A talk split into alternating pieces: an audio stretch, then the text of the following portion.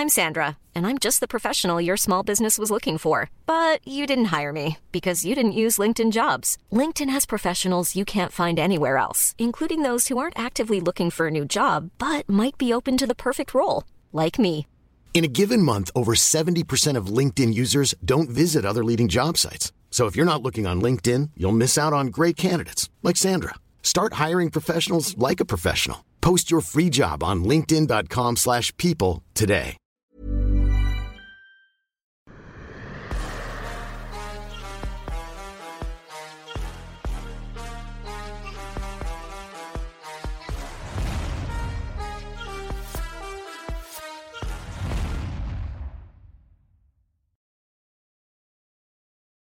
Bonjour à toutes et à tous, bienvenue dans King Energy épisode 9. Bonjour le King, bonjour Fernand Lopez.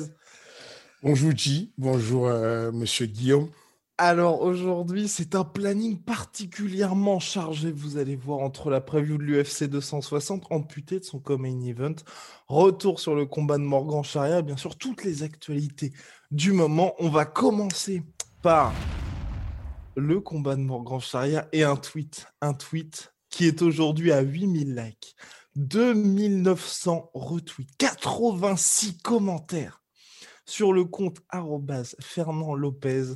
J'ouvre les guillemets, haut le vol, Morgan Chapa, Unsteel, le plus gros braquage de l'histoire du MMA. Hashtag je suis débordé, les t-shirts arrivent, les t-shirts arrivent, parce que bien évidemment, la pression populaire est là pour avoir ces t-shirts. Donc, c'est bien évidemment Fernand qui a réagi à cette euh, décision partagée donc, euh, du Cage Warriors qui a décerné un nouveau champion featherweight, Jordan Vucenic, qui a battu Morgan Charia. Et donc, pour Fernand, c'est un, euh, un, un braquage, tout simplement. Bah, pour moi, c'est un braquage. Maintenant, euh, il est important qu'on respecte la démocratie. C'est-à-dire que la démocratie, c'est que je peux te laisser parler et avoir ton avis. Toi, tu n'es pas d'accord avec moi. J'ai suivi ton intervention avec PY. Vous n'étiez pas du tout d'accord. Vous êtes sur la posture qu'il y a eu une défaite. En gros, euh, euh, l'adversaire, Vucenic, l'adversaire de Morgan, aurait dû perdre le combat, selon toi, selon PY. Et ce n'est pas un braquage. Et tu n'es pas le seul d'ailleurs. Euh, Il y a Ramzan, Ramzan Jembiev, pour lui aussi, ce n'est pas un braquage, par exemple. C'est- qui Ramzan? Il est dur. Non, Ramzan, c'est le bah, un combattant qui doit faire ses débuts au 100%. Non, non, non, non, attends, attends, attends, attends. Moi, je, je connais Ramzan, mais je fais la, Ah. la, la- la question, je la repose. C'est quoi le métier de Ramzan dans Il gagne sa vie comment? Il est alors, il est combattant de MMA et pour l'instant, il gagne sa vie. Il est combattant des MMA, c'est quoi son organisation? Il est signé, je crois, au 100% fight. Mais il n'a pas encore fait de combat où il en avait un en amateur, je crois. Est-ce que tu te rends compte de ce que tu viens de dire? C'est-à-dire que euh, on est en train de citer les personnes qui ont dit quelque chose sur le combat et tu parles d'un mec qui n'est personne. C'est-à-dire que mon, mon Oh. rôle à moi, mon rôle à moi, Oui. je suis un coach, je suis un entraîneur, j'ai été un combattant. Tu es un média, tu représentes un média, tu représentes la sueur. Euh, Johnny Fraché est un coach, c'est un émérite combattant. Il n'y a rien à dire sur lui. Il trouve que c'est un vol. Il a marqué sur son. C'est la Johnny Fraché, euh, c'est un vol. Lapillus aussi. Les frères Lapulus pensent que c'est un vol. Euh, Michael Lebou ne pense pas que c'est un vol. Il dit qu'il Mhm. comprend pourquoi on peut dire que c'est un vol parce que le round 2 et le round 5 étaient un peu serrés. Même le manager d'ailleurs de Morgan a tenu à apaiser les tensions, disant que c'était pas un braquage pour lui non plus. Voilà. Donc, donc si tu veux qu'on dise ça, je comprends. Vous avez un métier, j'ai mon métier. Mais tu me parles de, de- de- de- d'un mec qui n'a jamais combattu. C'est-à-dire que euh, Morgan Charrier est un guerrier, un combattant devant l'éternel. Euh, S'il donne son avis, je veux qu'on prenne en compte son avis quand on a une discussion sérieuse entre adultes. Euh, je veux dire euh, quoi le- Comment il s'appelle le jeune qui est de l'équipe de, de, de Hatch Academy qui est au KSW Saladin euh, Parnasse. Saladin Parnasse, c'est un combattant. Il a fait ses preuves. Mais je suis en train de discuter avec toi et tu me dis quelles sont les réalisations de, de ce jeune Je que tu appelles Ramzan? C'est qui exactement? Oui, oui, je, vois ce que tu veux dire. Bah, il y a quand même, il y a, on va dire, il a structuré une équipe autour de lui. Il y a une certaine attente quant à son premier mais, mais il, a, structuré. pour l'instant, oui, pour Il est structuré. Mais, est-ce que tu sais le nombre de personnes au MMA Factory sur lesquelles on est en attente d'un combat? Est-ce que, est que tu les as interviewés Et d'ailleurs, pour, dire la vérité, je suis même pas sûr que ce soit lui qui. Comment tu as communiqué avec lui? Comment tu as su qu'il disait ça? Il euh, disait que. Euh, c'était, j'avais vu ça en story, il nous a tagué dans une story pour dire que nous partagions le même avis. Ok. Ah, d'accord. C'est pour ça, en fait. C'est ton ami et, ça vous arrange que vous partagiez le même avis. Mais non, non, non, non, attends, deux secondes, deux secondes, deux secondes. Le, le jeune en question, ce que je vais dire, c'est que moi, je, moi, moi, j'ai parlé avec lui à l'époque. Il est mm. venu au MMA Factory pour s'inscrire au MMA Factory. Il y avait d'ailleurs eu une photo sur les réseaux sociaux. il, avait posté une photo. Lui, il avait posté une photo avec moi où il annonçait qu'il signait au MMA Factory. Ces jeunes-là, c'est son manager qui parlait. J'oublie le nom de son manager. Rachid. voilà, si je trouve mon téléphone, je le voilà. C'est son manager qui parlait parce que ces jeunes ne parlent même pas français. Il ne sait pas parler français. Je l'ai vu en interview une fois sur, sur la sueur, il parle français, si, quand même. Quand même. Mais, mais, t'es sérieux, tu veux remonter? Tu veux remonter l'interview Il avait parlé avec toi? Moi, je suis sûr qu'il y a quelqu'un qui tape ses stories. Oh. Moi, je pense qu'il y a quelqu'un qui tape ses stories. Quoi qu'il en soit, ce que je vais dire, c'est que euh, euh, je veux bien qu'on respecte les personnes qui ont. Enfin, qui, qu'on donne la Mais je vois ce que tu veux dire, oui. Non, non, Avec mais, de c'est très, très, très, important. Vous êtes un média. Arrêtez de, de, de, de comment dire? Euh, arrêter de légitimer des. ce n'est pas juste. Il y a tellement de personnes qui font des choses incroyables là dehors. Je, t'ai donné l'exemple de Johnny Frachet, donne son avis. Il donne quatre rounds. Quatre rounds, il donne, il donne à, à, Morgan Charrière. Mais allez interviewer Johnny Frachet, il tient la route. Vous, appelez un jeune qui doit encore apprendre les règlements du MMA. Il a combattu où? Il a fait quoi comme bon combat? Moi, j'ai au moins 30 jeunes au MMA Factory qui s'entraînent avec des grands combattants de l'UFC, mais qui ne montent pas leur bouche et qui ne peuvent rien dire dans ce milieu. Enfin, pour le moment, euh, venez, on va. Quand tu, me, quand tu veux me citer les gens qui ont dit quelque chose, mets ce nom-là de côté, s'il te plaît. Si tu. Oh là là. Voilà quoi. Mais bon sang Ferdinand, bon Ferdinand, c'est parce qu'aussi, c'est parce qu'aussi, et là, et, là, il faut le dire, c'est le premier exemple que j'avais en tête qui était d'accord avec Rust et moi-même, parce que c'est vrai que sinon, et, c'est vrai que nous, on a, quand on a posté notre vidéo d'après combat, on avait une certaine appréhension, dans le sens où c'est vrai que j'avais l'impression qu'on était assez peu finalement à trouver que ce combat-là n'était pas un vol ou un braquage. Et donc c'est pour ça que je me suis dit, et j'ai et quand j'ai vu Ramzan qui a partagé sa story, j'ai fait il y a quelqu'un qui est également de notre avis. Parce que sinon, oui, je, le reconnais. Mais, mais, du coup, si on, mais, du coup, si on part sur ce point-là, ouais. puisqu'on décide de prendre des non-combattants pour qu'ils donnent leur avis, prenons les 10 000 followers ah de, de, il y a eu, il y a eu Morgan Charrière qui sont. Considérons les 10 000 followers qui considèrent que euh, euh, Morgan Charrière a gagné son combat, puisqu'ils sont au même point que euh, ces jeunes-là, Ramzan ce sont des jeunes qui n'ont jamais combattu. Ramzan n'a jamais combattu. Il est au même niveau que ces mecs qui sont des keyboards et qui sont derrière le clavier. Il n'a jamais, il n'a encore jamais combattu. Je ne dis pas qu'il ne sera pas un bon combattant. Ce sera sûrement un hmm. excellent combattant. Pour le moment, euh, non, on ne peut pas en tenir compte. Maintenant, je vais, je vais, je vais, on va mettre ça de côté parce que c'est un petit sujet qu'on a comme sujet aujourd'hui. Euh, voilà ma posture. Pourquoi je ah. considère que c'est un braquage? Je considère que c'est un braquage pour deux choses. Euh, à partir du moment où la majorité des personnes, de manière écrasante, donc l'unanimité, je n'ai pas croisé, je n'ai pas eu sur les réseaux sociaux ou croisé quelqu'un qui m'a dit, je pense que euh, Morgan a, a, perdu. Je n'ai pas croisé en France en tout cas. OK? MMA Junkie la Bible du MMA a dit que Morgan Charrière avait gagné. Euh, même ceux qui pensent que Morgan Charrière, euh, ce n'est pas un braquage, je parle par exemple dans ma team, euh, Cyril Gann pense que ce n'est pas un braquage. J'ai parlé avec Cyril Gann, il dit, moi je ne suis pas d'accord, je pense que Morgan gagne, mais je ne vois pas ça comme un braquage. Mais je ne trouve personne qui dit que Morgan est perdu. À partir de ce moment, la largesse et le grand nombre de personnes qui considèrent que Morgan, que la, réalité, ce qu'il a gagné, viennent rendre le truc braquage. Le braquage n'est pas par l'intensité de la victoire, le braquage est par la, totalité et quasiment l'unicité des personnes qui pensent que, on a, euh, que Morgan a gagné. Ce que je veux dire par là, c'est que le braquage devient encore plus important à partir du moment où on considère l'enjeu en question.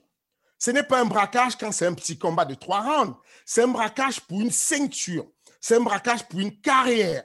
À partir de ce moment, ça devient un braquage. C'est que ce n'est pas une erreur des juges, parce qu'il faut, il faut aussi ça, il faut le signer. Je tiens à dire, en tant que euh, voilà, un, personnage euh, public, je tiens à dire que ne vous en prenez pas au cage les, juges et les habits sont complètement indépendants du cage Vous avez déjà vu plein de fois euh, Dana White s'énerver, être enragé parce qu'il ne comprend pas que la commission athlétique de, de, l'État où il est, notamment du Nevada souvent, n'agisse pas parce que c'est hors de ça. Ce, n'est pas lui qui peut contrôler ça. On ne contrôle pas les juges. Tous les juges et les habits qui ont officié au Cage ont officié sur Arrest au Sénégal à Dakar. Je les connais personnellement. L'habit central, je le connais personnellement, c'est lui qui a constitué l'équipe des personnes qui sont venues juger à Dakar au Sénégal. Donc, je sais de quoi je parle. Ne vous en prenez pas au Cage Maintenez les hashtags pour que Morgan puisse avoir sa revanche directe, mais s'il vous plaît, vous faites une grosse erreur en vous attaquant au cage Je peux le dire, c'est ça le truc, c'est que. Surtout qu'ils n'ont aucun intérêt à ce que Morgan perde. Exactement, c'est là où j'allais en venir. C'est très difficile des fois d'argumenter sans parler de je, je, je, je. Et je sais qu'il y a souvent certaines personnes qui vont pointer du doigt dessus parce qu'elles cherchent la petite bête pour dire Bon, il dit souvent, je, je, je, il parle de lui-même. Mais je suis obligé de prendre certains arguments qui, où je parle de, de la personne. Je pense connaître le Cage Warrior correctement. En 2016, j'ai signé un contrat unique avec le Cage Warrior pour organiser les événements sur la France.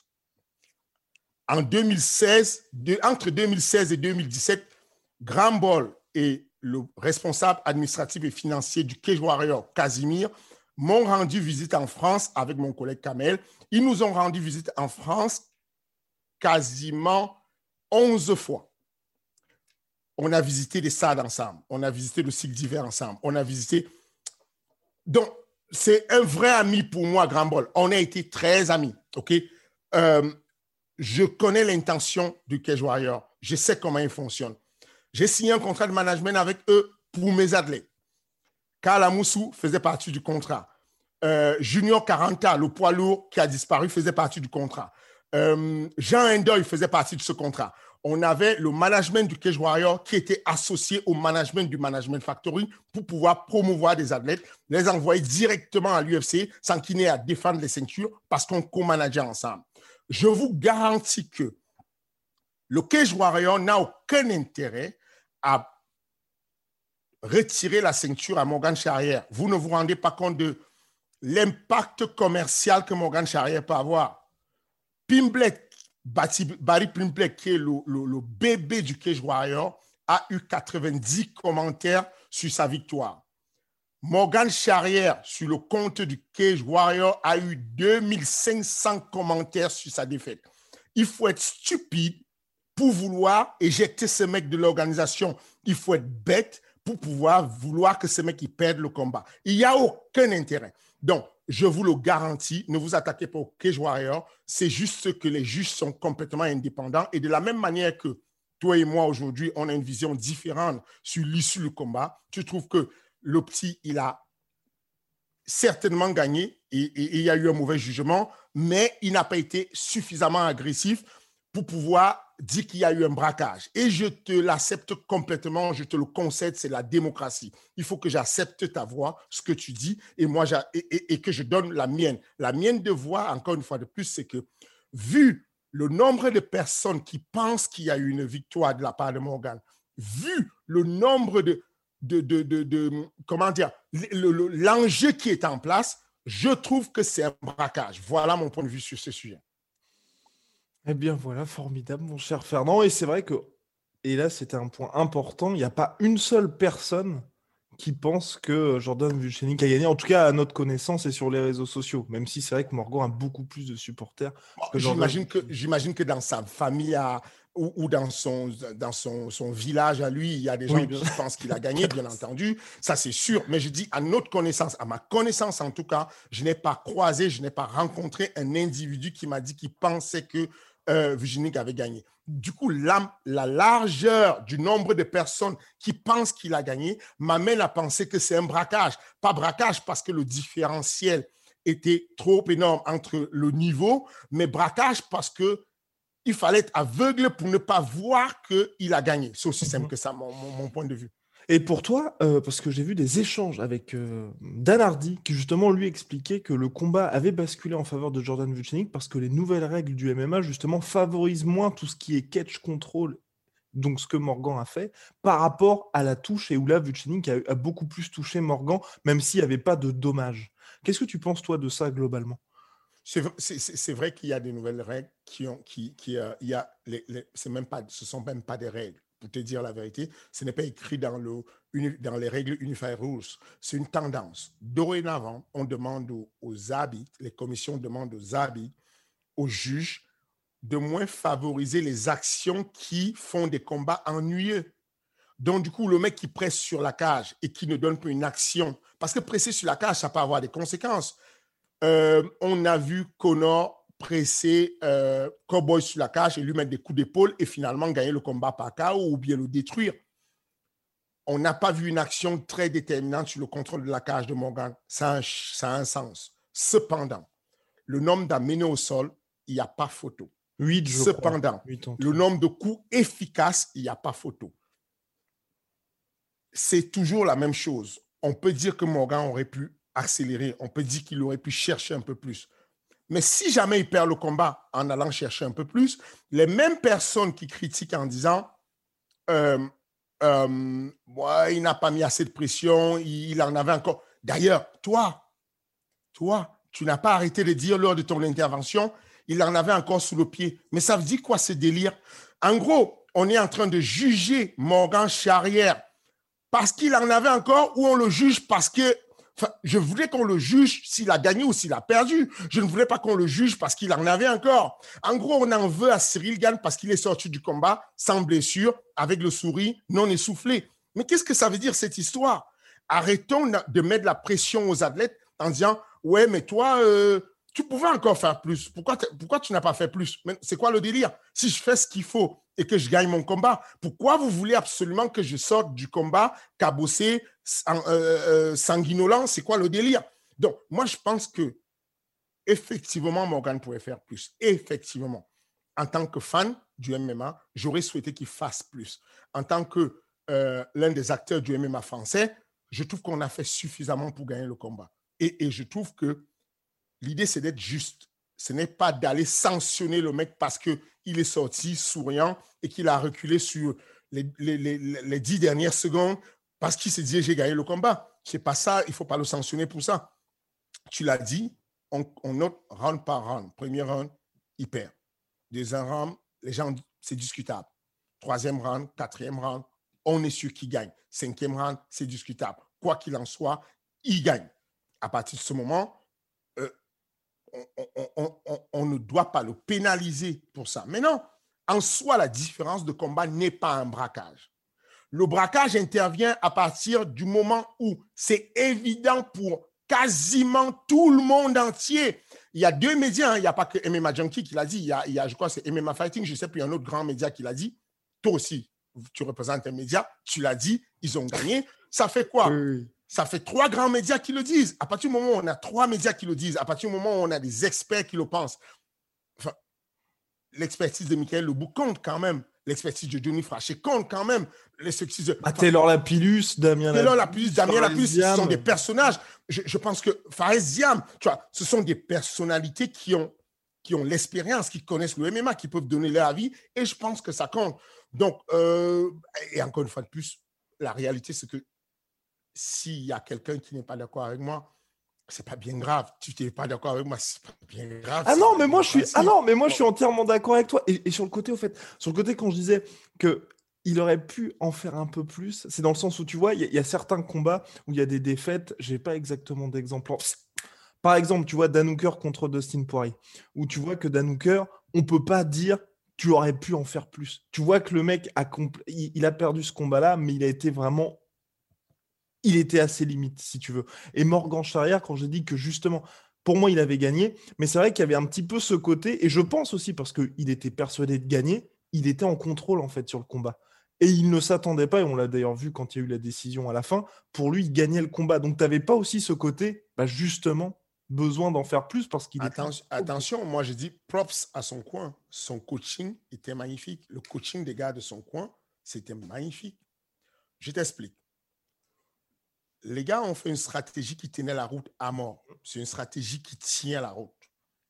Pourquoi se mettre en danger avec ces jeunes qui arrivent? Gone Blaze, il balance, il est super rapide. Au début, il m'a fait peur. Génique, il était dangereux. Il était extrêmement dangereux au début. Tac, tac, tac, tac, tac. Et donc, ce qui se passe, c'est quoi? Il touche, il marque les points, il le colle, il joue la lutte, il touche, il marque les points. Et d'ailleurs, c'est Génique qui veut l'amener au sol et lui contre et tout. Non, tu peux pas, tu peux pas. Le game plan était parfait. Ensuite, jusqu'au cinquième round, j'ai entendu le coin de Morgan lui dire avance, avance, va le mm. chercher, avance. On y est, pas loin. Tu peux le finir, avance. Je me reconnais dans ce qu'il donne comme consigne.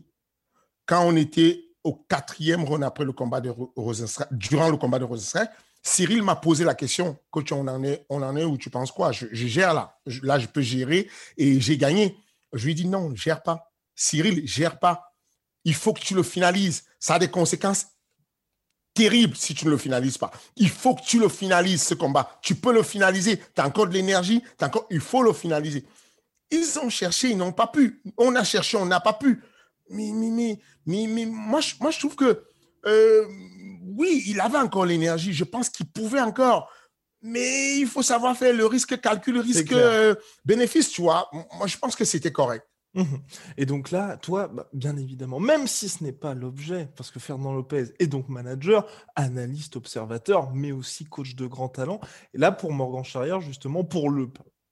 On, va, selon toute vraisemblance, vers, vers une revanche. Toi, est-ce qu'il y aurait des choses que tu aurais aimé qu'il fasse en plus, ou au contraire, justement, comme tu as tiré son chapeau à son corner, tu trouvais qu'il a très bien géré son combat? Moi, j'aurais bien aimé qu'il suive euh, un enchaînement. À chaque fois qu'il a mis des combos, de plus de deux coups. Euh, l'autre était sur l'auriculaire et il était mal à l'aise. Et j'aurais bien voulu qu'il maintienne ça. Du coup, ça, demande une dépense énergétique cependant. Et, effectivement, je pense que c'est sûr il y aura une revanche. Enfin, ne, vous inquiétez même pas. Euh, connaissant le Cage Warrior, il y aura une revanche et je pense que ce sera à Paris. Je pense qu'il y aura un très gros combat à Paris. Je, je pense qu'il y aura une revanche immédiate. Je ne vois pas ça autrement. Businessment parlant, ce sera un suicide. Maintenant, on verra bien, ce n'est pas moi qui décide. Je pense que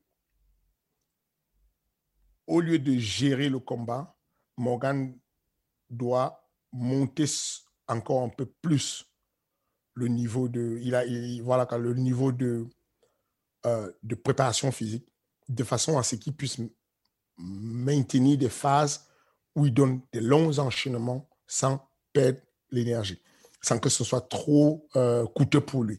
Il va falloir qu'il le mette sur le reculoir. Quand ce jeune est sur le reculoir, il prend moins d'initiative. Et c'est là où Morgan est bien. Le travail de, frappe au corps, c'était magnifique ce qu'il a fait au corps. C'est dommage qu'il ait, il ait fait une ou deux fois, c'est tout. je, pense encore que vraiment, il y a moyen de mettre la pression quand le petit monte la garde, de travailler au corps, de finir en jambes.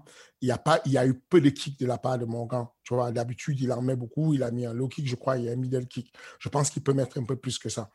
Grosso modo, honnêtement, je ne vois pas grand-chose à changer dessus. Je pense vraiment que Morgan fait un excellent boulot, que son camp d'entraînement fait un excellent boulot et qu'ils ont juste à pousser encore un peu plus et, je pense qu'il n'y aura même pas à le pousser.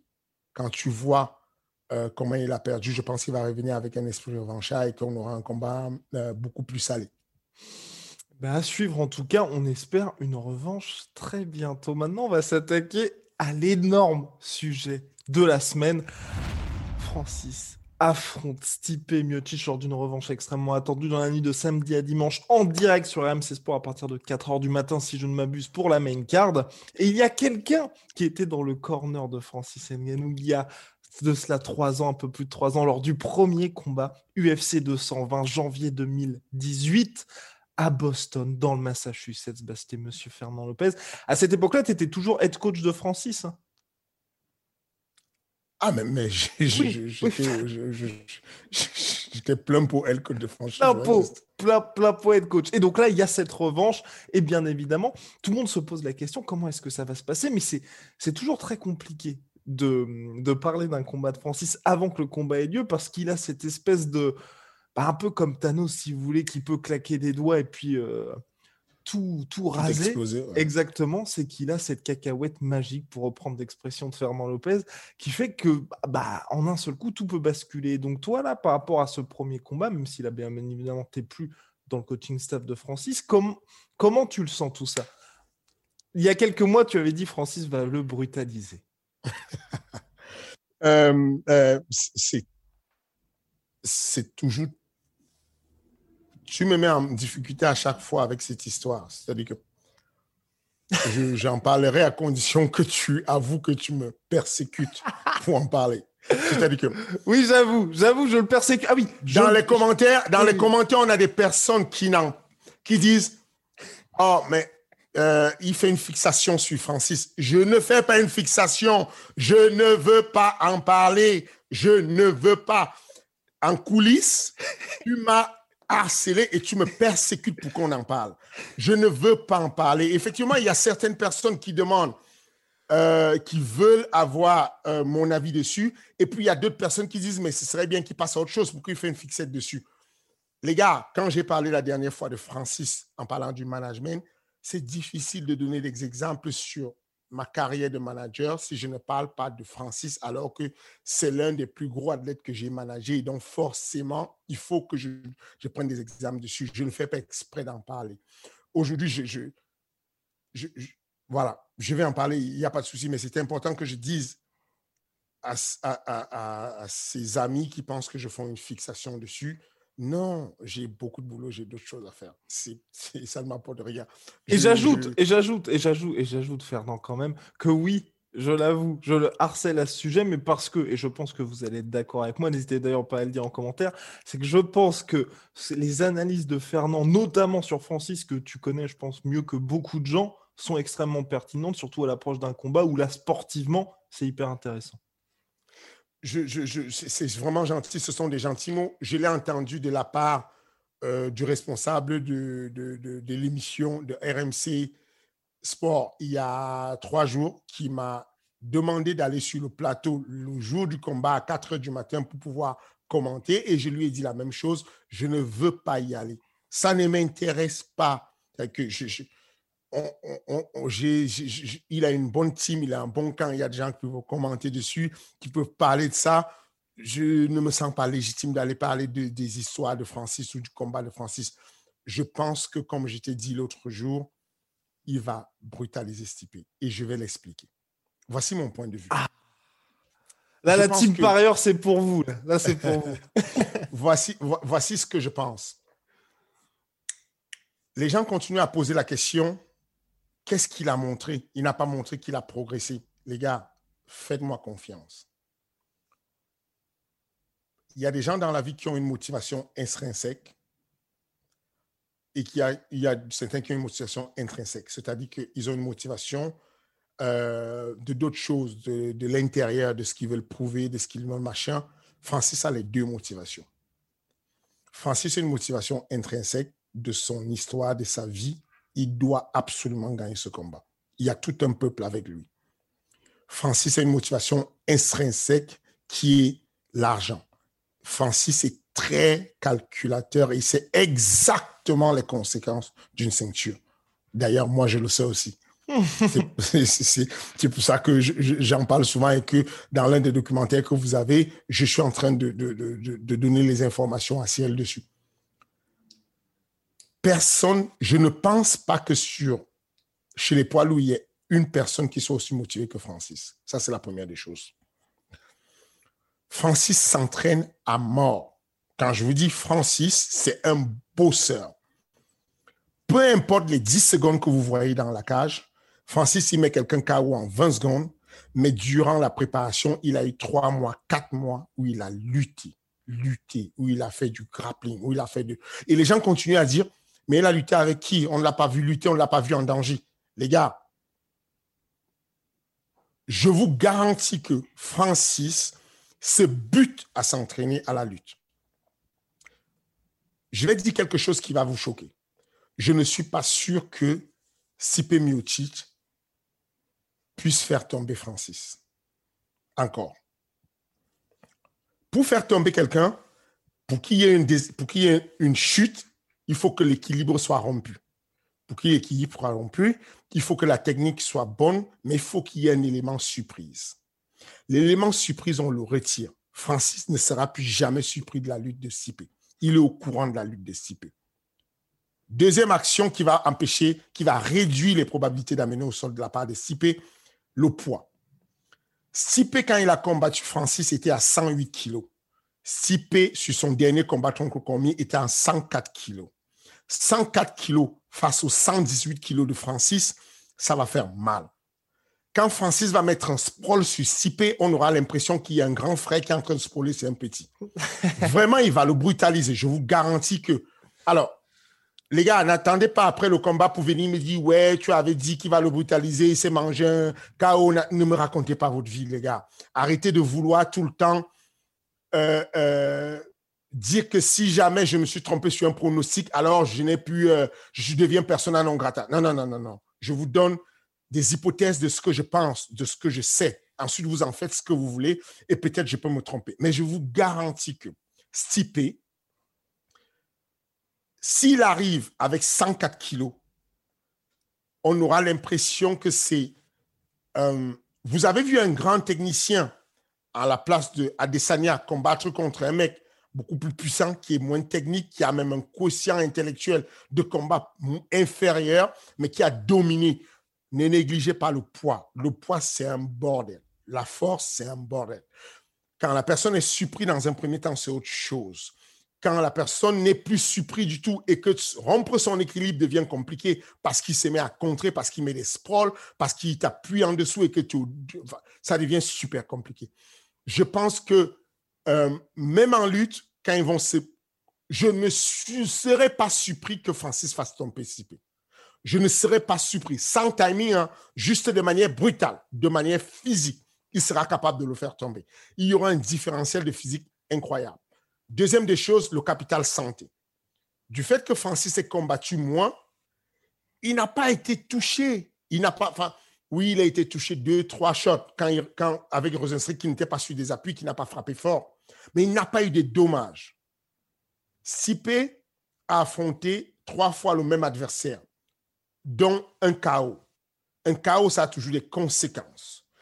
Le Sipé d'il y a trois ans n'est pas le Sipé de maintenant. Il arrive avec un capital santé amoindri. Il a vieilli, il a pris des coups qui étaient violents, il a été touché à l'œil Rappelez-vous qu'il a fait un an sans combattre parce qu'il avait pris un doigt dans l'œil qu'il a quasiment aveuglé. Voilà le type qu'on aura.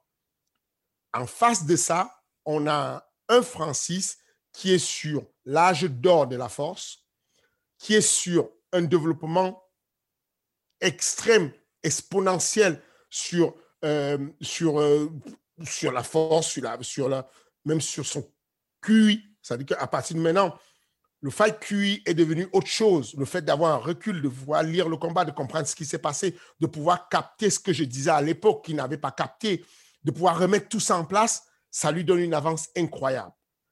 Donc, When you're ready to pop the question, the last thing you want to do is second guess the ring. At BlueNile.com, you can design a one-of-a-kind ring with the ease and convenience of shopping online. Choose your diamond and setting. When you find the one, you'll get it delivered right to your door. Go to Bluenile.com and use promo code LISTEN to get $50 off your purchase of $500 or more. That's code LISTEN at Bluenile.com for $50 off your purchase. Bluenile.com code LISTEN. En termes de santé, les coûts que Stipe a encaissé de Francis à l'époque, on n'est pas sûr qu'il puisse les encaisser. Hmm. Parce que Stipe a encaissé des grands coups de Francis hein, à l'époque. Ça a pu l'endommager aussi, on ne sait pas. Mais en tout cas, il ne- je ne suis pas sûr qu'il puisse réencaisser ce genre de coups s'il les prenait les coups. Je ne suis pas sûr qu'il ait la capacité de faire cinq rounds sans se faire toucher. C'est possible. C'est possible. Mais il faut avoir un cardio. On a vu Cyril faire cinq rounds avec Rosenstrike, un, cognard sans se faire toucher. Est-ce que Stipe peut faire cinq rounds sans se faire toucher? Je ne suis pas sûr. Je suis quasiment sûr que Francis va le connecter à un moment donné. Même s'il ne tombe pas, il sera amoindri, il sera affaibli. Au sol, je ne le vois pas soumettre Francis. Il n'a pas pu soumettre Francis quand Francis avait la jauge d'énergie vide. Il n'a pas pu soumettre Francis quand Francis était extrêmement fatigué pour avoir tout laissé au premier round. Je ne vois pas soumettre un Francis qui est prudent. Cependant, où ça peut se compliquer, il y a deux éléments. C'est le côté psychologique de Francis. Mhm. Francis est peureux, mais ça ne se voit pas comme ça. D'ailleurs, c'est ça qui rend Francis extrêmement dangereux. Francis, lorsqu'il déclenche, lorsqu'il se sent en danger, déclenche un travail, c'est ce qu'on appelle une, adaptation euh, euh, neuronale incroyable. Neuronale parce que ce sont les nerfs qui sont mis en jeu. Francis va recruter à un instant T un nombre de fibres musculaires qu'un individu normal ne peut pas recruter.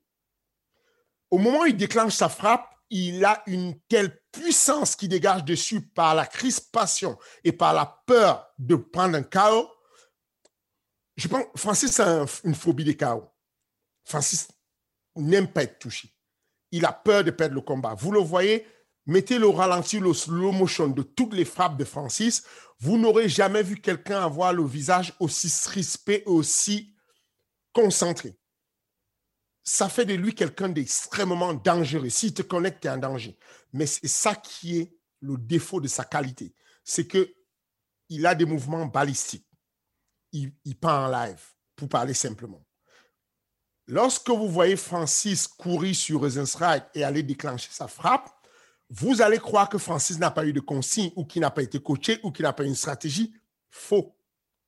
Il a une très bonne stratégie, mais le stress du combat, la volonté de finir rapidement, fait qu'il il- il- il- il voit rouge. Il voit rouge, il déclenche la guerre. Ça, c'est quelque chose qui peut être très positif pour lui et déclencher les chaos, ou quelque chose qui peut être très négatif pour lui parce que du coup, il n'est pas contrôlable. Tu ne peux pas le guider. Pour guider Francis, il faut être solide. Je vous le garantis. Pour guider Francis, il faut avoir du caractère. C'est très difficile. Quand il est en plein combat et qu'il est lancé, c'est chaud. Maintenant, si Francis arrive calme dans la tête et qu'il se met à déclencher ses jabs, il prend les déplacements, il déclenche les jabs, il bouge à gauche, à droite, ça sent mal pour ce type, ça va mal se passer. Il va tomber, il va le coucher, il va le fatiguer, il va le, il va le brutaliser. Si Francis arrive et qu'il y a ce rappel des circonstances, c'est quelque chose qui est une inconnue. On n'a jamais vu Francis faire un match de revanche face à quelqu'un qui l'a battu. Mhm. On ne sait pas comment la mémoire de Francis va cliquer quand il va voir Stipe rentrer dans la cage. Ou quand lui va rentrer dans la cage et voir Stipe de l'autre côté de la cage. En tout cas, il va voir Stipe puisque celui qui rentre en premier, Stipe est le champion. Ce que j'ai envie de dire par là, c'est que après le combat de Francis contre Stipe, son aspect psychologique a pris un coup vis-à-vis de Curtis Blade. Non, non, vis-à-vis de Derrick Derrick Lewis Lewis. on n'a pas pu comprendre exactement ce qui s'est passé. Ça reste une inconnue. Je ne suis pas dans son camp pour savoir ce qui s'est passé. Je sais qu'à l'époque, je suggérais à Francis de faire de la préparation mentale et il ne l'envisageait pas. C'était quelque chose de ridicule pour lui. J'espère qu'il a fait un travail dessus sur la psychologie parce que l'aspect psychologique, c'est c'est euh, de la prévention qu'on fait. Dès le début de la carrière de, de, de, mes athlètes, quand ils commencent déjà à percer, j'insiste dessus parce que de la même manière qu'on entretient les muscles, on entretient le cerveau. Je ne sais pas ce qui va se passer quand Francis va voir Stipe rentrer dans l'octogone. Je pense que jusqu'à la dernière minute, quand on a fait le premier combat, Francis avait un game plan. Je l'avais fait le game plan. Et je pense qu'il a basculé à la dernière seconde. Je ne sais pas comment sera son comportement psychologique à ce moment-là. Mais je vous garantis que si Francis n'est pas affecté psychologiquement, le combat qu'on va voir ne sera pas du tout celui de 2018. C'est aussi simple que ça. Il va le brutaliser. Bah alors, bah alors les gars, j'ai pas bien fait de le harceler pendant des jours et des jours. Voilà, ne, ne m'en remerciez pas. Ne m'en remerciez pas. Euh, tu as parlé surtout de, Francis, mais concernant Stipe Miocic, parce que c'est ça aussi, qu'est-ce qu'il peut faire de différent par rapport au premier combat? Bah, Ce que Stipe fait de bien, c'est l'incertitude. La force de Stipe, c'est de créer l'incertitude. Je te fais croire que je lutte, je boxe. Je te fais croire que je boxe, je lutte. On rappelle que Stipe, Golden Glove, donc c'est un niveau très haut aux États-Unis en boxe anglaise. On rappelle que Stipe NCAA, c'est un niveau très haut euh, de, lutte euh, aux États-Unis. Euh, donc, du coup, on sait qu'il sait faire les deux. La question est celle-ci. Comment tu fais pour donner de l'incertitude à quelqu'un qui n'est pas à ta distance de frappe? C'est ça la vraie question.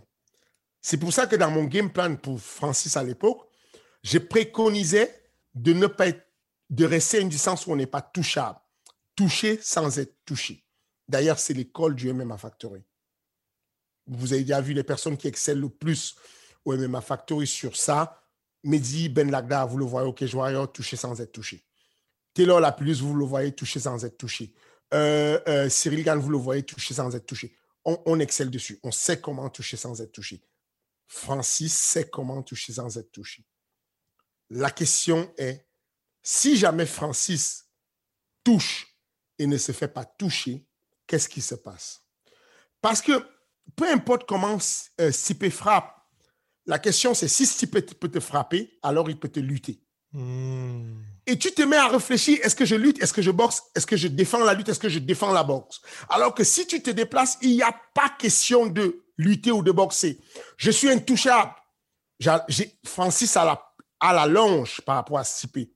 J'allonge le bras, je touche, tu viens pour me toucher, je ne me fais pas toucher. Mais en évitant que tu me touches en boxe, j'évite en même temps que tu me touches en lutte. Jackpot. Peu importe, j'ai envie de dire ce que Stipe va vouloir faire.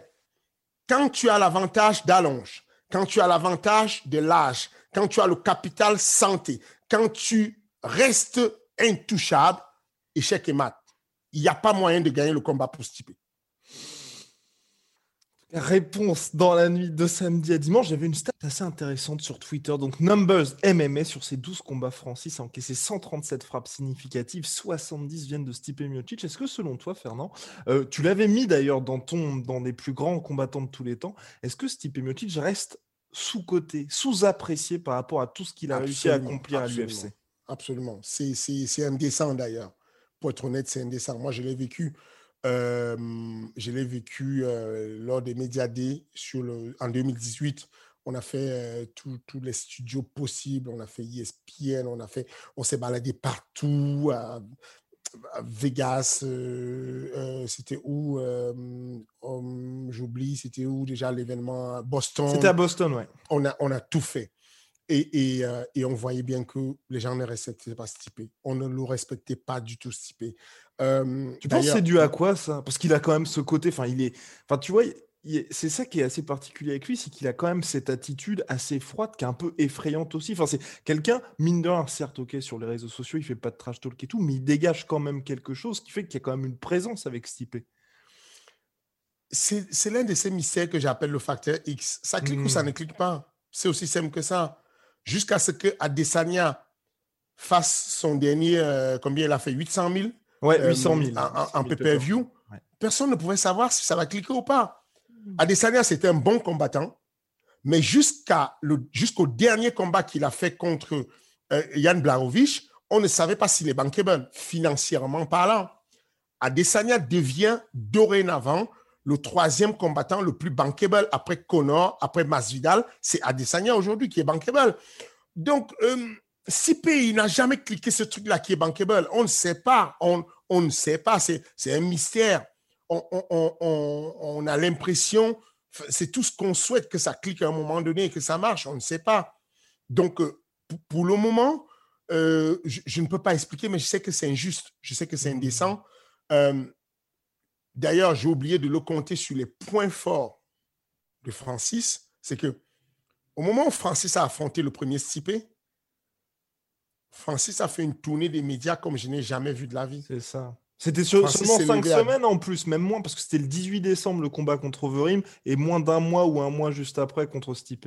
C'est une folie. Il s'est mis à. quand il est venu à Paris s'entraîner, il s'est réveillé à 2 h du matin pour mettre le réveil euh, et, faire des interviews avec ESPN et tout ça. C'était chaud. Euh, de l'autre côté, on avait un CP qui avait été déjà passé par là, qui connaissait les médias, qui était zen, qui s'en foutait, qui ne prenait pas. Il s'occupait plus de, s'entraîner. Voilà. Là, aujourd'hui, on a un CP qui aura un peu plus de médiatisation. On a un Francis qui va laisser couler la médiatisation sur la peau et qui ne va pas se prendre au sérieux, qui ne va pas se prendre en mode grosse tête et tout il y a beaucoup d'avantages quand même du côté de Francis finalement. Et, donc, du coup, je comprends que Stipe, je, a évolué. Si Francis a évolué, forcément Stipe a évolué. Pour s'entraîner trois fois à battre Daniel Cormier, tu apprends des choses, tu évolues, tu apprends des soumissions, tu apprends des contre-soumissions, tu apprends des choses. Je dis simplement que la marge d'évolution de Francis était beaucoup plus grande et la marge d'évolution de Stipe était moins grande. Ensuite, je dis aussi que Francis n'a pas simplement évolué techniquement, il a évolué psychologiquement, j'espère, ça c'est une inconnue, il a évolué physiquement, il a évolué techniquement. C'est compliqué de le battre, c'est vraiment compliqué. plus globalement, Fernand t'en parlait, je me permets de rebondir là-dessus. Il y a des combattants comme Conor McGregor particulièrement, tu vois, qui se plaignait justement des quand il y a, on approche de combat, toute cette attention des médias, disait que c'était extrêmement fatigant. Toi qui l'as vécu justement, et là qui commence à vivre aussi ça énormément avec Cyril, je pense, avec euh, le premier main event à l'UFC et cette croissance, est-ce que c'est vraiment fatigant pour les combattants justement quand on approche du combat, toutes ces obligations médiatiques? C'est épuisant. C'est vraiment épuisant. Pour vous dire la vérité, c'est là où je suis, euh, euh, je suis reconnaissant envers Francis, c'est que le fait que Francis m'ait amené jusqu'à ce niveau, que le fait que j'ai pu vivre cette situation m'a donné un autre niveau et m'a formé, m'a aidé. que je suis sincèrement reconnaissant pour ça, dans le sens où tu te retrouves dans une situation où tu apprends des choses et quand c'est fini, tu as un bagage autre en fait. Cyril était encore en train de faire son premier combat. Son premier combat au, au, TKO, que je lui avais déjà affecté un préparateur mental et qu'il avait déjà fait toute sa préparation mentale. Que je lui avais déjà affecté un, coach pour le media training. Que je lui avais déjà donné euh, la, la notion d'accepter tous les médias pour pouvoir s'entraîner au jour où il fera la ceinture de l'UFC. À chaque fois qu'on m'a posé une question sur est-ce que Cyril est disponible pour une interview, quelle que soit l'heure, je brutalise Cyril et je dis réponds à l'interview. Parce que c'est ton entraînement. Faut pas que tu sois surpris. Un jour, on va t'appeler, le téléphone va sonner, ce sera pour le combat. Tu vas être noyé d'interview, tu seras perdu. J'ai besoin que tu sois au courant de ça tout de suite et que tu apprennes à t'adapter à ça tout de suite. Et, donc, je vous garantis, même moi, en tant que coach, vous avez, à l'époque, c'est moi qui gérais euh, les réseaux sociaux de, de, Francis. Donc, du coup, j'avais les téléphones, j'avais mon téléphone pour le MMA Factor, j'avais le téléphone de Francis dans une main, j'avais machin. Sur toutes les conférences de presse, sur toutes les interviews, je le filmais, je faisais des stories pour lui, pour moi, pour le, pour le management. C'est épuisant. Mais je vous jure, j'ai terminé la journée, on allait faire les pattes d'ours, j'avais plus de force. J'imagine lui qui est l'athlète, il devait être épuisé, tu vois ce que je veux dire? Et je pense vraiment que c'est un Francis différent qu'on va voir. C'est un Francis qui aura beaucoup d'énergie, beaucoup de force et beaucoup de... Voilà quoi. Je, pense vraiment que c'est un Francis qui va être solide. Eh bien, vivement ce week-end. En tout cas, j'espère que vous avez apprécié les commentaires avisés de Fernand sur la question. On va passer maintenant, donc euh, vous savez, vous savez, chaque semaine, vous pouvez poser vos questions à Fernand Lopez. C'est simple, ça se passe dans l'espace commentaire. N'importe quelle question, les plus farfelues, bien évidemment, toujours dans le respect et la bienveillance, sont les bienvenues. Donc là, on a sélectionné quelques-unes, et puis aujourd'hui, maintenant, depuis donc euh, la semaine dernière, il y a aussi une petite partie actu. Alors, on va commencer par la question donc d'Amin Salem. Bonjour Fernand, quels sont les profils que tu préfères former? Les strikers venant de la boxe taille, kick, kickboxing, anglaise, karaté ou bien les profils venant de la lutte, judo? Point d'interrogation. Double point d'interrogation même, pour Amin. Euh, vous allez être dessus, je n'ai pas de profil précis. Ce que j'aime former, ce sont des personnes intelligentes. C'est vraiment horrible de former des personnes qui ne sont pas intelligentes c'est que les personnes avec lesquelles je prends le plus mon pied, c'est quand il y a un quotient intellectuel élevé. Je le sens direct, je le sens tout de suite quand ça capte, quand ça percute, quand ça, a une ouverture d'esprit. Euh, j'ai pris le pied euh, en, en, formant des personnes euh, venant du striking comme comme euh, Cyril Gann ou, Damien Lapulus ou euh, je, vais dire quoi ou, Mehdi Ben Lagda ou euh, voilà j'ai pris du plaisir à former des personnes venues du judo comme Kala Moussou comme comme Rizen Zouak euh, venus de la lutte, j'ai pris du plaisir parce que là, ce sont des personnes intelligentes, ce sont des personnes qui t'expliquent des choses, tu coaches tout, ça match, tu sens que ça tient la route, tu vois. J'ai, pris du plaisir à, à, former des personnes venues du grappling. vraiment, je n'ai pas de problème avec la discipline. Mon style de coaching, c'est prendre les raccourcis. Ma méthode, elle est simple. Je n'essaye pas de former un mec qui est capable de tout faire j'essaie de former un mec qui peut gagner le combat avec ce qu'il a. C'est aussi simple que ça. Et pour ça, il faut de l'intelligence. Il faut de, l'intelligence de la part de l'athlète. Ce que je veux dire par là, c'est que si vous regardez bien, il y a peu de personnes qui peuvent se targuer d'avoir amené un athlète comme Francis Ngannou avec le peu de connaissances qu'il avait sur le sol et sur la lutte jusqu'à la ceinture. Pur produit MMA Factory jusqu'à la ceinture au moment où il signe la ceinture, pur produit de A à Z. Il y a peu de personnes qui peuvent se vanter d'avoir amené euh, Cyril jusqu'à numéro 4 mondial. Pur produit du Muay Thai, pur produit du MMA Factory. Il y a peu, mais je peux vous parler même de d'autres athlètes qui ne sont pas au haut niveau. Je ne sais pas si vous avez connu Arnold Kero. Arnold Kero, il était sur une série de défaites incroyables quand il est arrivé au MMA Factory. J'aime le j'ai le plaisir de l'avoir vu naviguer sur huit victoires consécutives à partir du moment où on lui avait appris comment utiliser. C'est, ceux qui ne le savent pas, allez taper Arnold Kero, observez comment il combattait. Arnold Kero a gagné tous ses combats avec one-two, gauche-droite. Aussi simple que ça. Gauche-gauche-droite, gauche-droite, gauche-gauche-droite. Il a fait une carrière de MMA en descendant des gens avec gauche-droite. Parce que c'était ce qu'il avait. Nous, au MMA Factory, ce qu'on aime, c'est d'apporter aux athlètes les points forts, de renforcer leurs points forts et de faire qu'ils aillent jusqu'à la ceinture de, ce qu'ils vont faire. Kalamoussou a pris la ceinture du, du, du, Cage avec ce qu'il avait. Balayette de judo euh, et, puis, euh, et puis un putain de bras arrière. Euh, je peux prendre, je peux vous dire ce que vous voulez, mais on se débrouille toujours pour que, comme des avocats, qu'on aille défendre les intérêts de notre client avec ce qu'il a. Le mec, euh, je sais pas moi, il a commis un délit, il a une faute grave. On va prendre ce qu'il a, mettre ça en avant et faire qu'il gagne le combat. Donc, peu importe finalement la discipline où vous venez, moi, j'ai pas de problème avec ça. J'aime beaucoup, j'apprécie énormément le fait que vous soyez euh, intellectuel dans le combat. Je ne parle pas de l'instruction. On peut être instruit, mais pas intelligent. Je vous parle de, de, ce truc de sagesse, de prendre des bonnes décisions pour le combat, d'être patient, d'écouter et de prendre les bonnes décisions.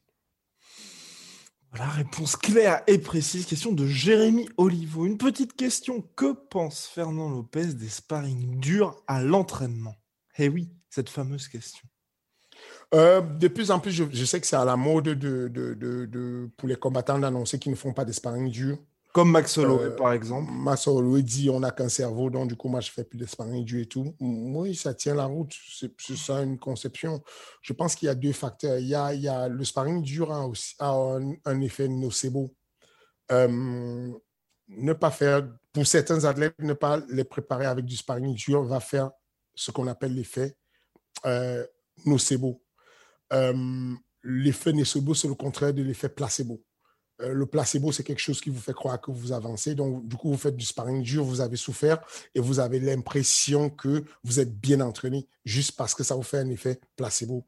Et le fait, si vous ne vous entraînez pas bien, si vous ne, faites, pas ce qui vous devez faire, vous allez avec l'idée d'avoir un effet nocebo dans le cerveau. Ça arrive souvent pour euh, des personnes, notamment qui euh, croit au fait que si on a une relation sexuelle avant de, de, de, faire un combat, euh, on pourrait euh, perdre de l'énergie et de la puissance parce que on a eu, on, voilà, qu'on a eu la sémence qui est partie avec la puissance. Ces personnes-là, même si on leur donne ce qu'il y a comme connaissance scientifique aujourd'hui qui prouve que ce n'est pas possible, le, le moment du combat, quand elles vont souffrir, elles vont se rappeler qu'elles ont une relation sexuelle dans la, période de, préparation de combat, elles auront ce qu'on appelle un effet nocebo. Et donc, euh, il y a ça à en tenir en compte. Il y a le fait que, personnellement, je, je pense qu'il faut euh, avoir une approche hybride, une approche intelligente, où on fait du sparring euh, euh, avec beaucoup d'apprentissage du sparring où il y a des thèmes du sparring où on donne des pourcentages.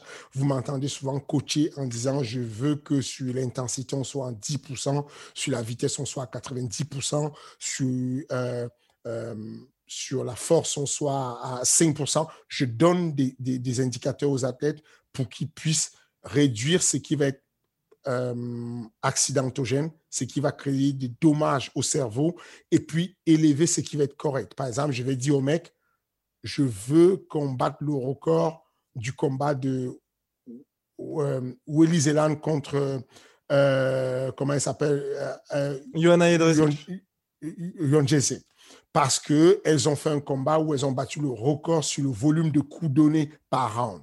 Et donc, du coup, je vais dire, les gars, allons chercher le record de 500 coups donnés, mettez-moi du volume. Cependant, pendant que vous donnez du volume, mettez-moi la force à moins de 10%, hmm. mettez-moi l'intensité à moins de 10% et maintenez la vitesse à 100%.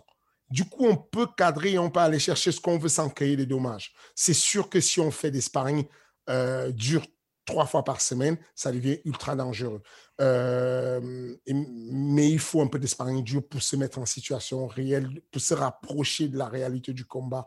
Et puis, euh, bah, et puis surtout les gens qui arrêtent de faire des sparring durs, que ce soit Max Holloway, Robbie Lawler ou même euh, Donald Cowboy Cerrone, ce sont des combattants qui ont une énorme expérience derrière eux. À chaque fois, enfin, c'est des gars qui sont quand même dans la deuxième partie de carrière et qui ont traversé quelques guerres. Quand Voilà la troisième partie, c'est-à-dire qu'au moment où ils deviennent capable de, de, trouver, parce que dans le cas de Max Holloway, il met tellement de volume à ses adversaires qu'ils n'ont même pas le temps de, de parler.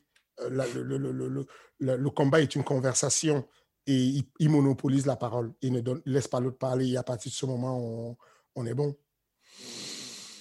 On enchaîne, on enchaîne avec une question. Donc, euh, non, mais non, non. Si, question de Mohamed A. Question pour le King. Quelle serait la stratégie idéale pour battre John Jones en poids lourd. Ouh, Ouh, est-ce qu'on va commencer à parler game plan? Peut-être pas, peut-être, peut-être pas, je ne sais pas. oh, c'est bon. Euh, c'est bon, on peut, on, peut, je vais donner mon avis dessus. Je pense que pour battre John Jones, il faut être un striker d'élite, mais il faut être un contre-striker. Il faut attendre que John Jones puisse déclencher ses coups, notamment les coups euh, où il tourne le dos, qu'il aime mhm. bien, pour pouvoir prendre la faille et rentrer dans la faille et ne pas le laisser respirer. Euh, je pense que euh, John Jones a un, John Jones a un polygone de substantiation super large. Il a les jambes très écartées. Mhm. Ça, ça, rend vulnérable sa jambe avant en low kick. Je pense que euh, travailler dessus peut être quelque chose d'intéressant. Je pense que si on est précis dessus et si on touche John Jones en contre, vous aurez un John Jones qui va changer de niveau parce que c'est ce qui se passe. Les personnes qui l'ont touché clean, comme Lyoto Machida l'a touché, comme euh, Rachad Evan l'a touché, il change directement de niveau, il devient un putain de lutteur. Mais sauf que sa lutte est tellement compliquée à, prévoir parce qu'il peut faire tomber avec des crochets jambe sur jambe, il peut faire tomber avec des double legs, il peut faire tomber avec des, des balayages, il peut, faire, il peut faire tomber avec des coups de coude, mais sur le côté, que vaut mieux utiliser la stratégie que dont je parlais précédemment, toucher sans être touché.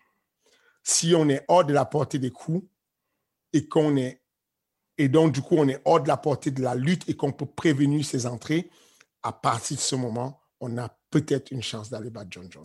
Ah Les gens sont gâtés cette semaine, c'est exceptionnel. Et on va finir donc par rapport aux actualités, la retraite confirmée de Habib Nurmagomedov. On n'en a pas tellement parlé ensemble dans King Energy. Toi, qu'en penses-tu? Bon, bah voilà, 29-0, il part avec la ceinture, euh, les trois derniers combats absolument gigantesques. Je pense qu'il a fait ce qu'il avait à faire.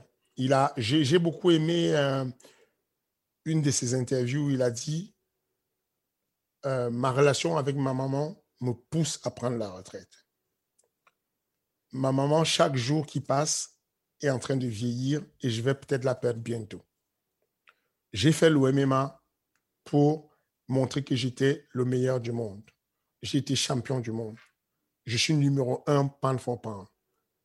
J'ai fait le plus grand combat de tous les temps à l'UFC. J'ai fait le plus grand combat de tous les temps à l'UFC.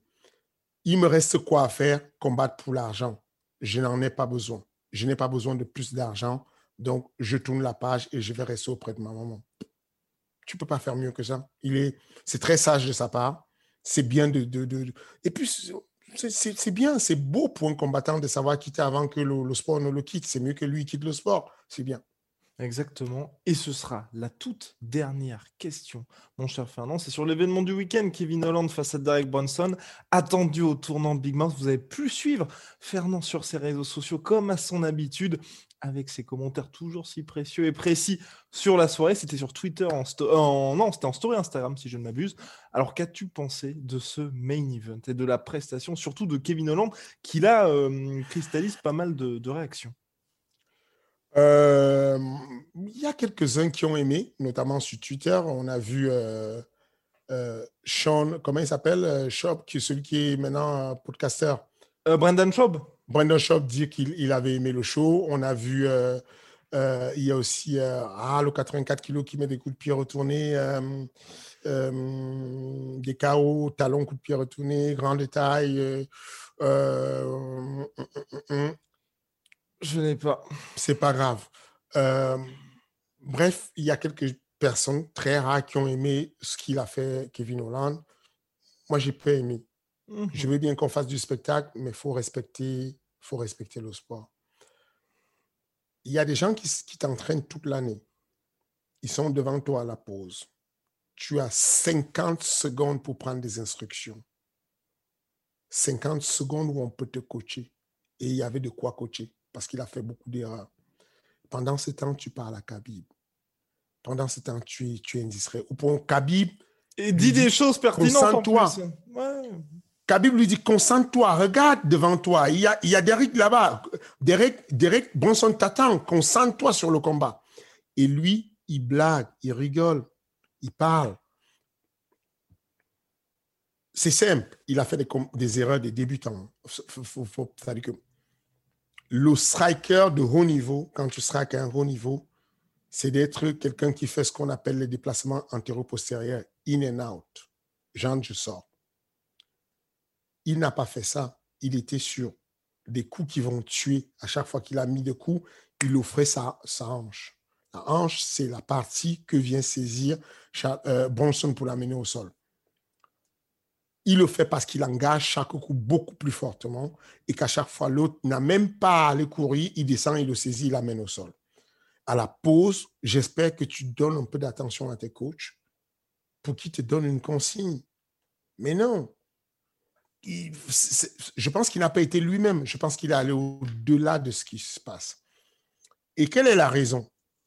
Je suis persuadé que ce que je vais dire là n'engage que moi c'est de la réflexion hypothético-déductive. Je ne, je ne suis pas. voilà quoi.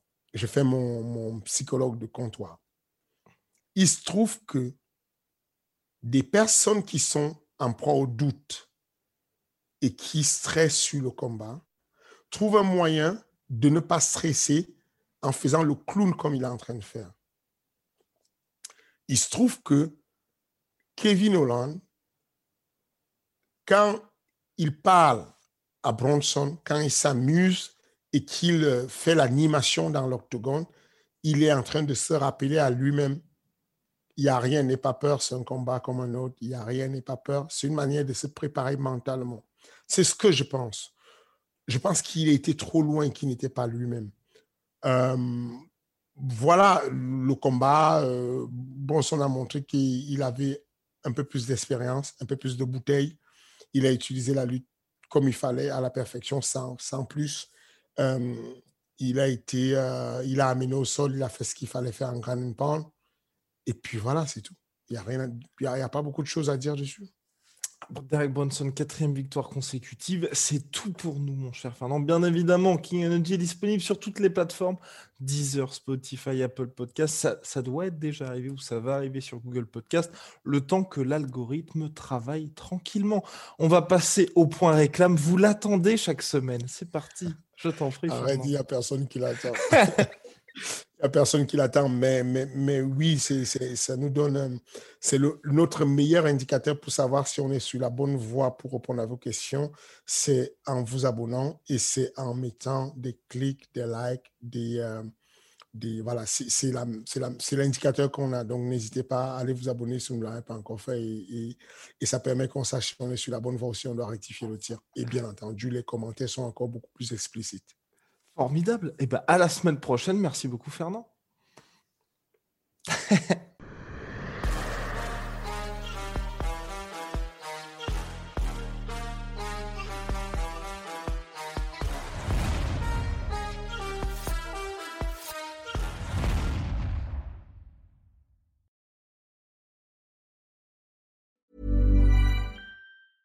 Even when we're on a budget, we still deserve nice things. Quince is a place to scoop up stunning high-end goods for 50 to 80% less than similar brands. They have buttery soft cashmere sweaters starting at $50, luxurious Italian leather bags, and so much more. Plus, Quince only works with factories that use safe, ethical, and responsible manufacturing.